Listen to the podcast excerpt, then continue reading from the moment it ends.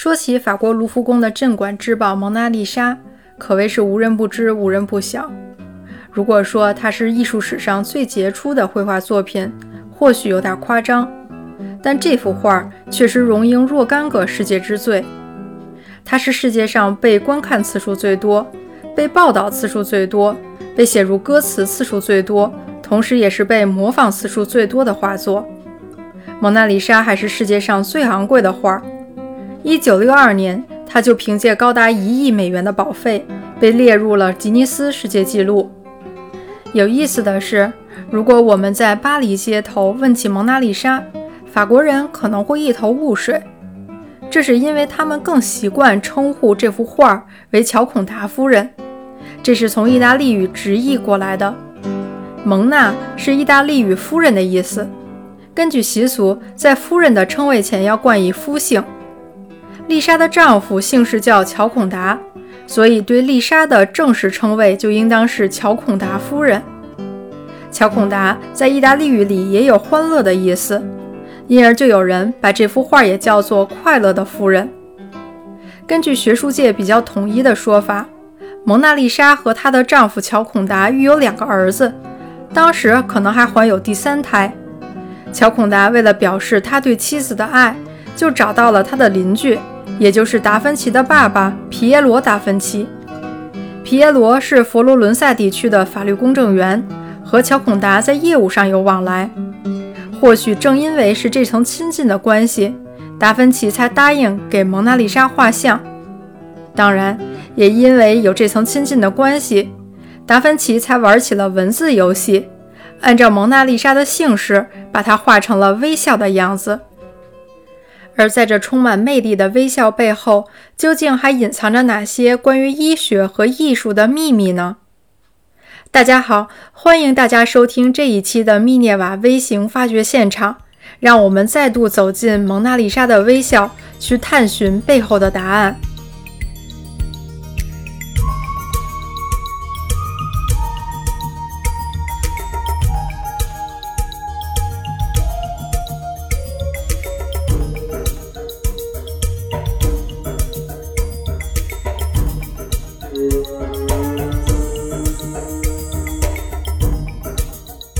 蒙娜丽莎的微笑之所以迷人，在于两点。首先，这种微笑带着一种朦胧的神秘感，这是因为达芬奇使用了一种叫做晕涂法的技法。简单说，就是用手指蘸着颜料一层一层画。这幅画一共有三十层油彩，每一层的厚度只有几毫米。晕涂法看不到生硬的笔触和明显的线条。仅仅是通过颜色的晕染来表现明暗对比，所以蒙娜丽莎的脸上才会呈现出令人难忘的朦胧之美。而虽然这样的方法初衷是让人物显得更加真实，但是在现实生活当中，这样的晕染是不存在的，故而虚实交错的风格使得蒙娜丽莎又具备了一种神秘感。关于蒙娜丽莎的微笑，我们都知道这样一个故事。在作画的时候，蒙娜丽莎不爱笑，表情也比较悲伤，所以达芬奇就雇了一支乐队给她奏乐，又找了两个小丑杂耍。最后，蒙娜丽莎终于忍俊不禁，而这一瞬间的动作就被达芬奇捕捉到了。这个故事来自于16世纪文艺复兴艺术家瓦萨里在他的著作《大艺术家传》里所说的故事。这个故事的真假难以考证，但有一个事实，那就是达芬奇成功的捕捉到了蒙娜丽莎一瞬间的神韵，而这恰恰是达芬奇绘画作品的一大特色，也就是对于瞬间动态的精湛表达。无论是动态的停顿，或是由静转动的切换，达芬奇的表现手法均已达到了炉火纯青的地步，使得人物的形象丰满动感。有一种欲说还休的魅力。后人根据他的手稿发现，达芬奇是一位集大成者，涉猎诸多领域的科学研究。在其中的一份笔记里，人们发现他通过观察马的嘶吼、人的呼喊来研究面部的肌肉运动。最后，达芬奇总结出有十几块肌肉都参与在微笑的这个动作里面。所以说蒙娜丽莎的微笑是有科学依据的。但与其说是建立在达芬奇的研究基础之上，不如说达芬奇是得益于早期机械医学时期在解剖学领域的进步。西方医学之父、古希腊医学家希波克拉底有一本著作叫做《头颅创伤》，期间就暗示了希波克拉底可能曾经秘密地进行了人体解剖，从而获得了一些关于人体结构的初步认知。但在古希腊时期，尸体解剖是宗教和习俗所禁止的。零星的解剖实验大多是对照动物进行，只有尸体因为种种原因出现了体腔暴露，才会有人体解剖的情况发生。在希波克拉底之后，古希腊时期最有影响力的医学家盖伦奠定了解剖学的发展基础。但当时人们还是信奉人类是由神灵创造。尸体解剖被认为是一种亵渎神灵的行为，所以盖伦的解剖对象往往是猿猴、山羊和猪，然后再把解剖当中的发现应用在人体之上。这其中势必存在着严重的错误和缺陷。但是，作为两任罗马皇帝的御医和亲信，盖伦的解剖学得到了认可，此后成为古罗马帝国以及中世纪教会一千多年以来奉行的金科玉律。文艺复兴时期是解剖学发展的分水岭。由于当时基督教所追求的是灵魂，尘世间的一切，包括躯体，都不具有什么价值，所以在中世纪后期，基督教统治的欧洲，人体解剖的禁锢总体上要比以往放松。教会成为处理人后事的场所，在停尸间里就可以进行人体解剖了。不少艺术家便纷纷加入到解剖人体的行列当中。达芬奇就曾无不骄傲地声称自己解剖过十具以上的人体。其他文艺复兴时期的代表雕塑家和画家，比如米开朗基罗、拉斐尔、提香等人栩栩如生的艺术创造，也无不得益于参与解剖的实践。达芬奇通过解剖，对于人体结构的美学做了大量的研究工作。提出了有关颌面部测量、鼻与耳的比例关系等理论，同时发现并清晰地描绘出了上颌窦和额窦的形状与位置，对今天的口腔医学、耳鼻喉及头颈外科学、医学美学以及整形医学都产生了深远的影响。或许是出于投桃报李，不少现代医学家都把蒙娜丽莎当作病例。试图通过现代医学的理论来揭示其微笑背后的秘密。如果我们仔细观察她的面部，就会发现蒙娜丽莎的双眼眼睑间距不对称，而且两侧上唇角上扬的幅度也不尽相同。一九八九年，一位叫做科达尔·阿杜尔的医学家分析认为，蒙娜丽莎不对称的面部运动很可能是贝尔氏面瘫的继发表现。并将这种体征命名为蒙娜丽莎综合症。我们先来说一说贝尔氏面瘫。贝尔氏面瘫也叫做贝尔麻痹症，以19世纪英国外科医生查尔斯·贝尔爵士的名字命名。贝尔爵士因其在人脑和神经系统领域的开创性贡献而闻名。他于1811年发表的大脑新解剖学的构想被称为现代神经学的大宪章。此后，他又在1830年出版了《人体的神经系统》，在其中就阐述了单面面部神经麻痹是由于第七对脑神经，也就是面神经的损伤造成的。这种病症就是贝尔氏面瘫。贝尔氏面瘫的年发病率为每十万人15至30人，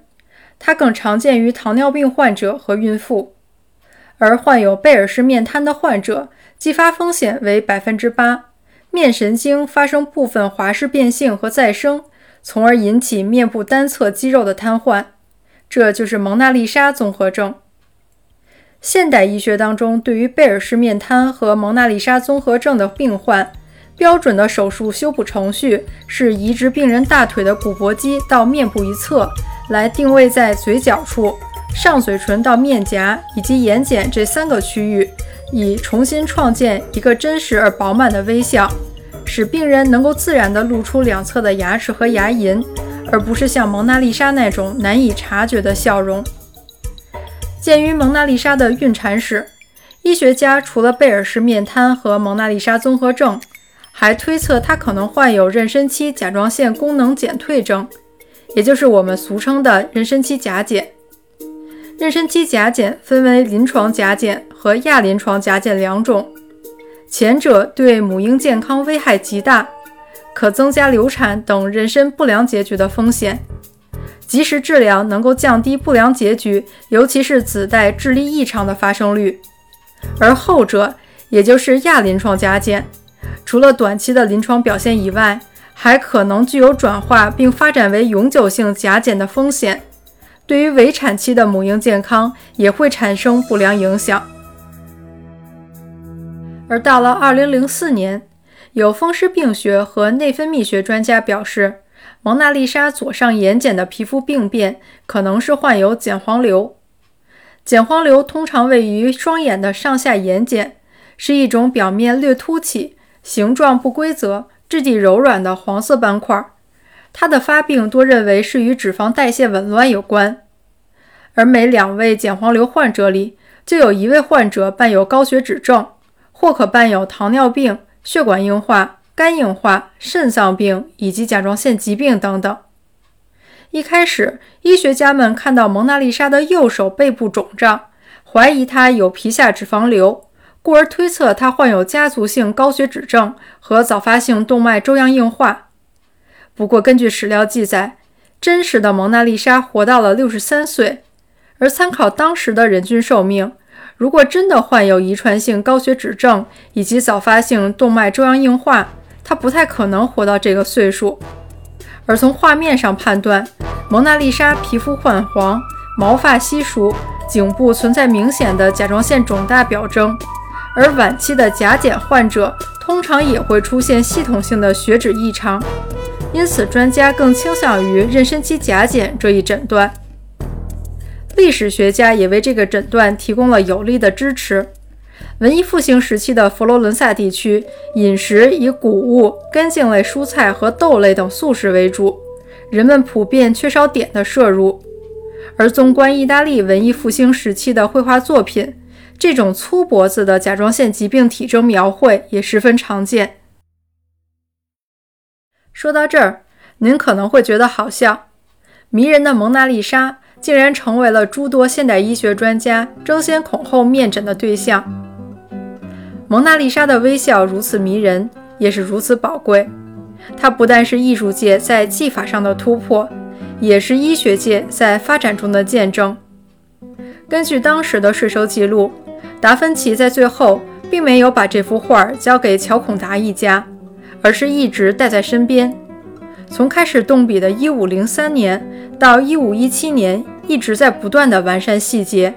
直到1519年达芬奇去世。人们才在画室里找到这幅画作。或许画里的蒙娜丽莎早已经不是那位乔孔达夫人了。